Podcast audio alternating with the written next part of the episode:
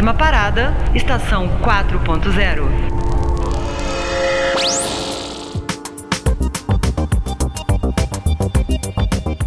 Está começando Estação 4.0, podcast sobre inovação, tecnologia e inteligência para o setor produtivo.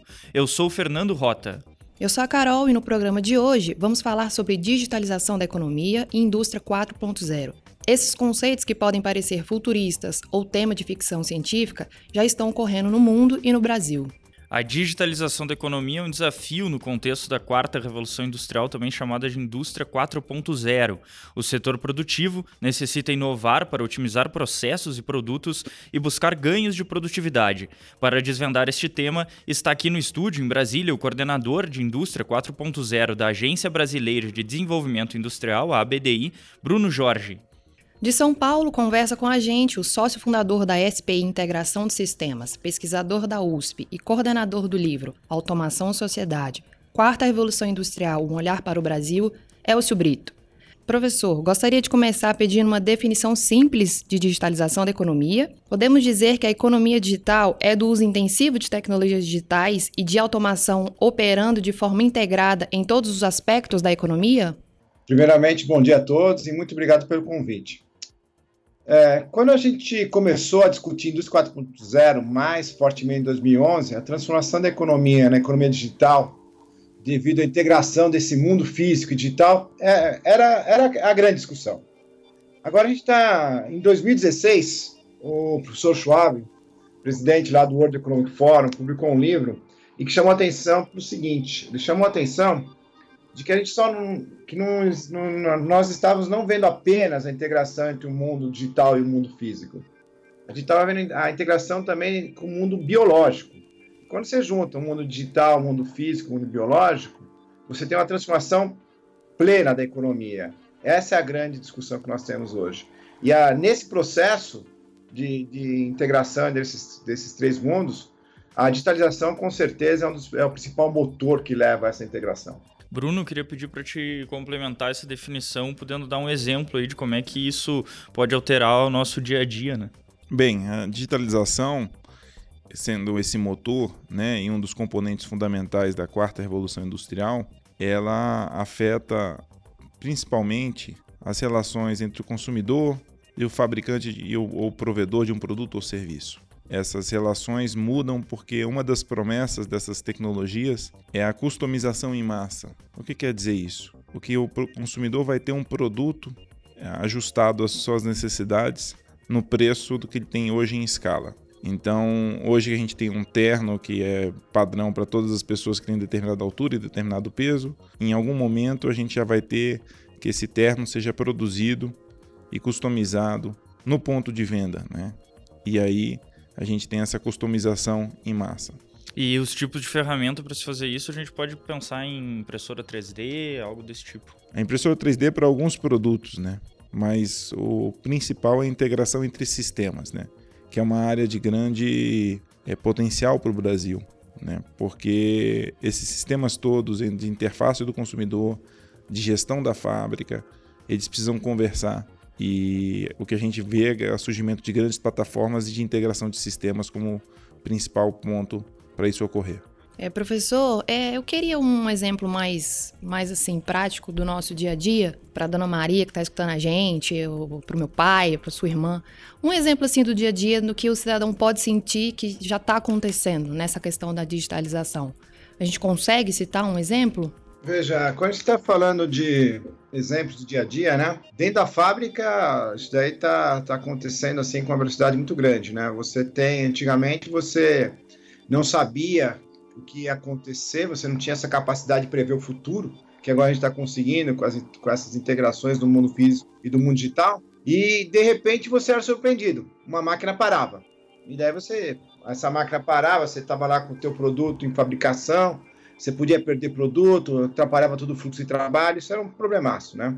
Hoje em dia você tem ferramentas na fábrica ajudando a gente a, a saber que ela vai parar e você consegue melhorar o fluxo do que está acontecendo, né? Se o fluxo da, da, da informação dentro da planta, de forma que, que, que a gestão consiga reagir e fazer uma manutenção antes que você tenha uma parada na sua produção, né? A, a, a digitalização, que você, que esse motor que você está usando para isso, ele não está só na fábrica. Isso daí está no, no, no, seu smartwatch que você está usando em casa, que consegue te falar que você está tendo um problema com saúde, eventualmente é melhor você procurar o um médico, seu batimento não está indo de uma forma como deveria ir. A, a gente está vendo isso, um, isso daí acontecer, não só na saúde, mas a gente vai ver acontecer no nosso dia a dia em vários outros lugares, né? A integração, que é essa integração inicial aí do mundo físico e do mundo biológico, a gente está vendo agora no transporte de uma forma absurda. A gente viu no passado as grandes plataformas surgirem, as plataformas que nem o Bruno falou. A gente viu o que, o que aconteceu com a digitalização, com o Uber, no, que o Uber trouxe para o transporte. A gente viu o que, que aconteceu com a, com a digitalização, com a, com a, com a Airbnb na parte de, de hospedagem, né? E agora a gente está vendo aí na, em qualquer avenida surgindo esses patinetes, surgindo essas motos elétricas, que permite que você consiga ter uma nova forma para se locomover.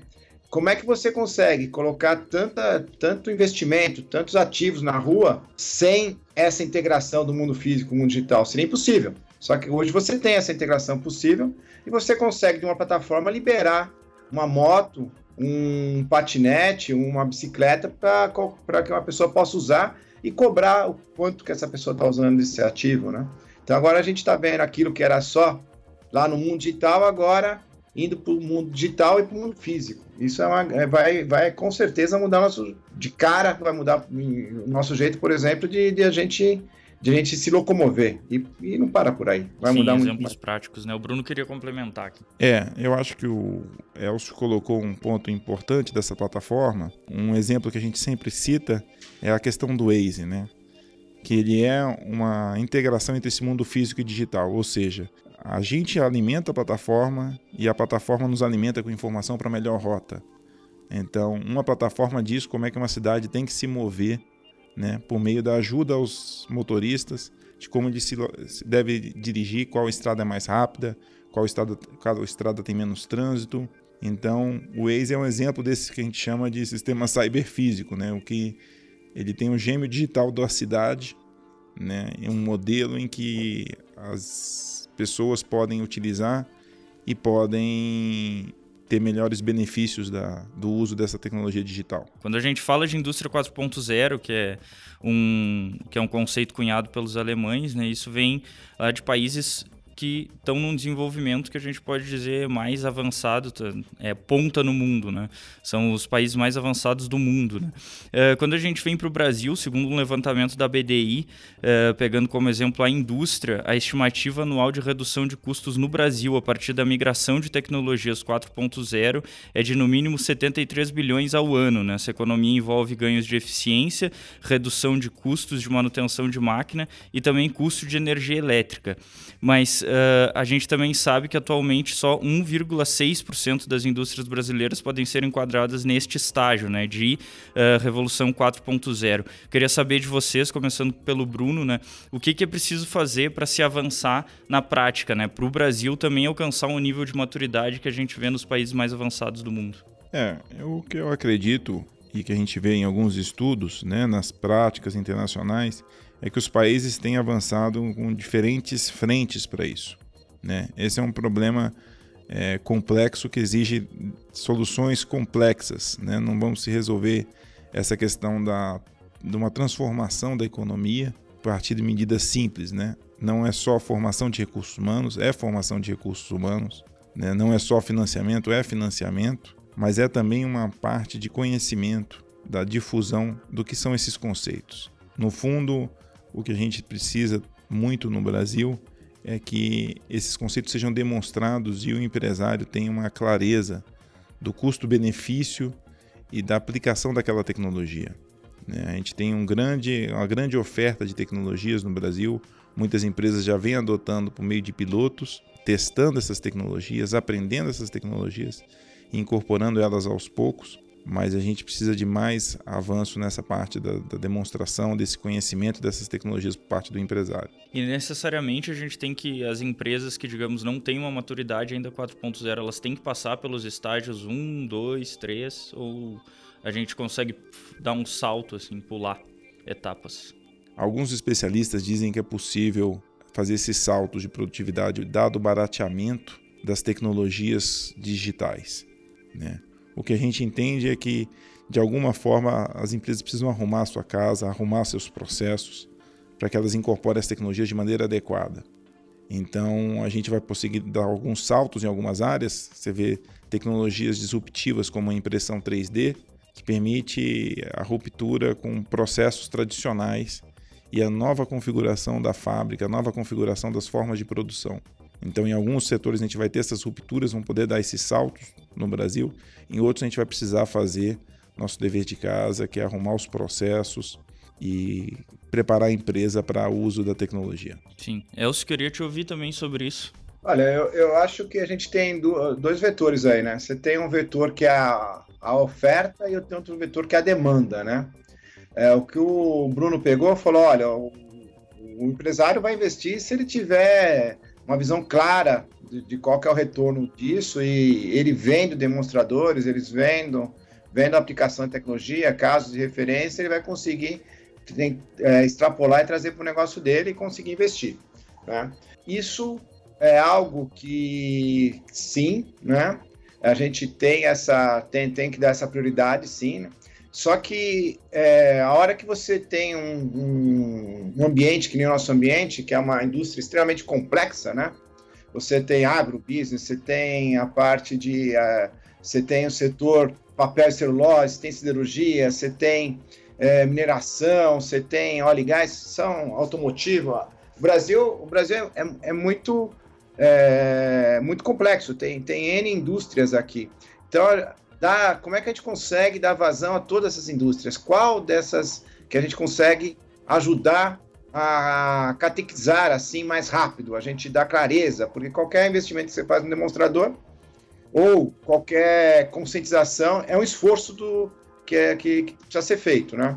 Então a, a, gente tem que tentar entender essa, essas empresas, essas cadeias, entender, entender, por exemplo, qual cadeia que vai ter numa digitalização da economia, que uma vez que você consiga convencer um ou dois atores dessa cadeia, você vai conseguir fazer a difusão disso de uma forma mais ampla e melhor para toda a sociedade brasileira, né? Se você pega uma cadeia bem integrada e que você consegue mobilizar um, o principal área dessa cadeia de forma que, uma, que ele se digitalize e digitalize todo o resto da cadeia, conduza todo o resto a se digitalizar, aí a gente tem uma, uma, um potencial enorme de ter um benefício para todo mundo que está, que, para toda a sociedade brasileira, né? mais amplo. O, a escolha das cadeias a serem priorizadas, acho que é, algo importante a ser, ser discutido, né? Seguindo um pouco o dever de casa do que Alemanha e China fizeram, por exemplo, né? A Alemanha optou ali por incentivar a cadeia do óleo e gás, cadeia automobilística, né? É, porque quando você pega uma cadeia bem integrada, é, que você consegue convencer um dos do principal ator da cadeia a se digitalizar, ajudar ele a se digitalizar, né? É, ele acaba puxando todo o resto. E aí o benefício extrapola para a sociedade como um todo. Você consegue mostrar uma cadeia inteira digitalizada e traz benefícios de, de produtividade, né? Para todo mundo. Ah, mas isso do lado da. Quando a gente está falando do lado da, da demanda né, de tecnologia. Agora, do lado da oferta, eu, eu, eu acho que também é algo que a gente precisa trabalhar, né? A gente tem N tecnologias aí que são consideradas tecnologias é, exponenciais que estão surgindo. Você tem impressão 3D, você tem robótica colaborativa, você tem machine learning, você tem computação quântica, você tem realidade aumentada, você tem biologia sintética. São várias tecnologias. Eu acho que hoje a gente tem que tentar ver um, com estabelecer com clareza qual é o horizonte dessas tecnologias, em que maturação elas vão estar disponíveis, né? Em 5, 10, 15 anos de forma que a gente possa tentar facilitar a oferta dessas tecnologias também para suprir a demanda. Né? É, quando a gente desenvolveu lá o livro da Automação e Sociedade, a gente percebeu, por exemplo, que na questão de, de biologia sintética, é, é, ainda é muito difícil você ter acesso aos ingredientes necessários para você poder avançar com uma pesquisa nessa área genética, né?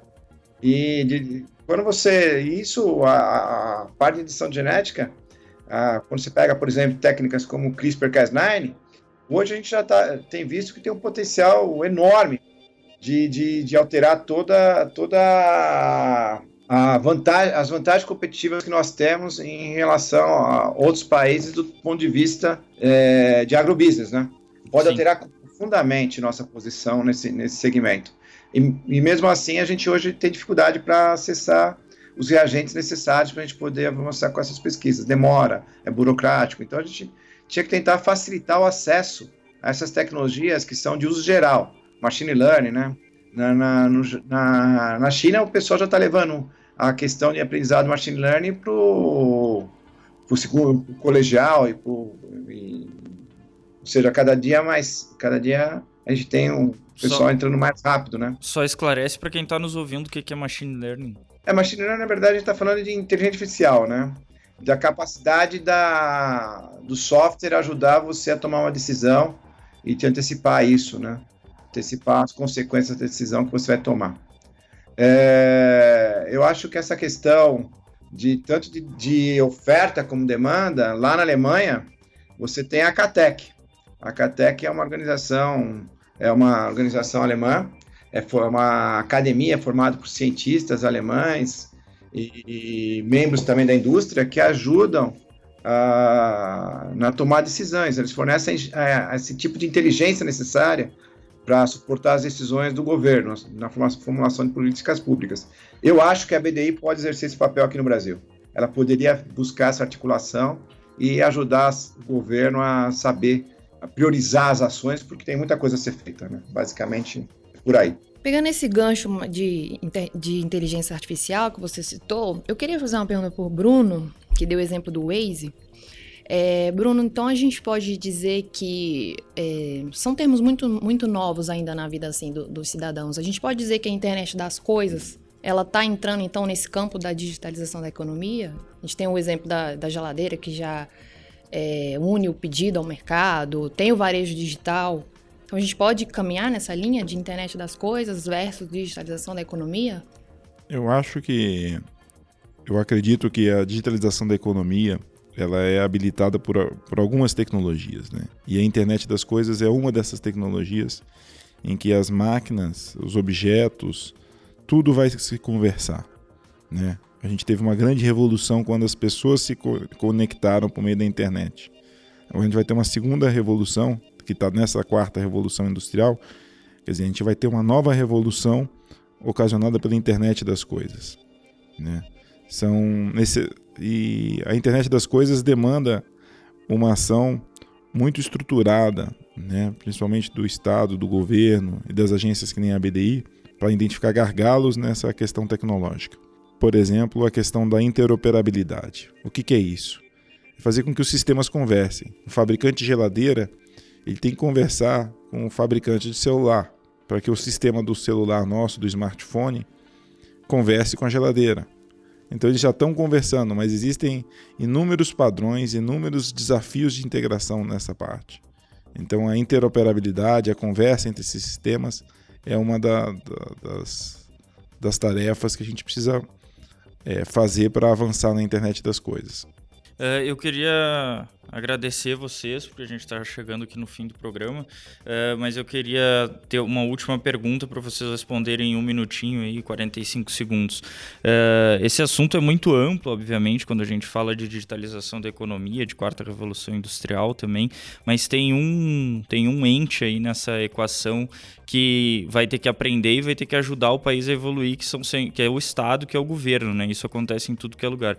Eu queria ouvir de vocês como é que os governos estão se adaptando frente a isso, uh, até porque a forma de arrecadação daqui a pouco que eles têm hoje é capaz de mudar um pouco, né? Quando a gente fala, por exemplo, de blockchain, uh, em que a gente elimina intermediários nas relações comerciais, por exemplo, a face do imposto uh, fica um pouco, digamos, diferente do que é hoje, né? Eu queria ouvir de vocês quais são os grandes desafios do governo aí, se vocês quiserem listar um, dois, duas etapas aí que os governos vão ter que pensar bastante e se adaptar. Começo pelo Elcio e depois pelo Bruno. Olha, eu, eu acho que uma das coisas com relação à educação é das políticas que vão ter que mudar muito, né? Quando a gente fala educação, a gente, a gente sempre normalmente pega aquela, aquele caminho, né, da criança, adolescente, né? até a educação adulta. Só que a gente tem uma demanda aí muito grande em termos de reskill. que não tem nenhum programa para isso, né? A gente vai ter que reeducar pessoas maduras, né? Hoje, quando você pega aí os avanços, por exemplo, da impressão 3D, você tem casas populares que já lá fora sendo impressas em horas por 4 mil dólares. É, como é que vai ficar a força de trabalho? Como é que vai ficar esse pessoal que antes gasta, que antes era é, estava empregado nessa indústria, né? Como é que a gente, o que, que a gente vai fazer para reeducar esse pessoal para poder fazer fazer um, uma, para para moverem nessa nessa né, em termos de, de, da posição eles estão, uma posição é, que exija um maior conhecimento. Como é que a gente vai conseguir fornecer esse maior conhecimento para essa nova posição que essas pessoas precisam ocupar? E isso está vindo muito rápido. Então, a velocidade, a capacidade do governo de administrar isso é algo que me preocupa muito. É, eu acho que a velocidade, característica dessa quarta revolução industrial, né? Alguns dizem de exponencial essa velocidade, né? Que caracteriza essa mudança. E o governo, com certeza, também tem que se mover nisso e por isso que a gente chama às vezes de governo 4.0, né? O governo que utiliza essas tecnologias para aprimorar seus processos, para levar melhores serviços ao cidadão. E eu concordo com o Elcio, a questão da educação é central nisso, principalmente porque os modelos tradicionais vão se mostrar necessários, mas insuficientes né, para dar conta do desafio. E o segundo ponto, eu acho que, eu acredito que é a questão das regras do jogo, né? É um processo tecnológico que muda muitos mercados, muita, muita, muitas situações, muitos comportamentos, tanto de empresas como de indivíduos. E o que a gente precisa é que as regras sejam mais do que claras, que elas sejam inteligentes, né? Então, o que o governo puder fazer para facilitar essas interações, facilitar com que o mercado adote essas tecnologias, tenha acesso a essas tecnologias e que haja um desenvolvimento pleno é, das empresas e dos indivíduos nessa nova sociedade, eu acho que é um papel importante do governo. Queria agradecer aqui ao Bruno Jorge, que é o coordenador de indústria 4.0 da Agência Brasileira de Desenvolvimento Industrial. Conversamos também com o pesquisador do GAESE USP, Elcio Brito, que é coordenador do livro Automação e Sociedade Quarta Revolução Industrial, um olhar para o Brasil. Obrigada, obrigada Elcio e Bruno. O Estação 4.0 fica por aqui e a gente falou sobre indústria 4.0.